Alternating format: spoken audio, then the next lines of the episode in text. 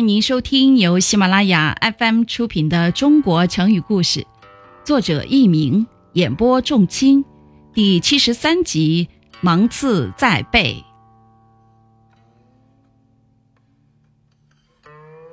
汉武帝手下有个大将，名叫霍光，他是西汉中期有名的重臣。汉武帝死后，霍光遵照遗嘱，辅佐年幼的汉昭帝执政。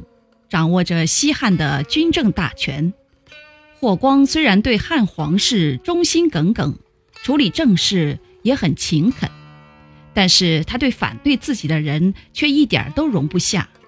汉昭帝执政的时候，燕王刘旦造反，霍光带兵把他给诛杀了。在这次平乱中，被牵连的人有很多，因此朝里许多人都很害怕霍光。汉昭帝死后，霍光立昌邑王刘贺为帝。后来因为刘贺荒淫无道、胡作非为，就把他废了，并且将给刘贺出主意的两百多人全部杀害了。接着立汉武帝的曾孙刘询为帝，号称宣帝。汉宣帝知道霍光势力庞大，自己的生死存亡完全取决于他，因此心里非常惧怕。听众朋友们，您正在收听的是由喜马拉雅 FM 出品的《中国成语故事》。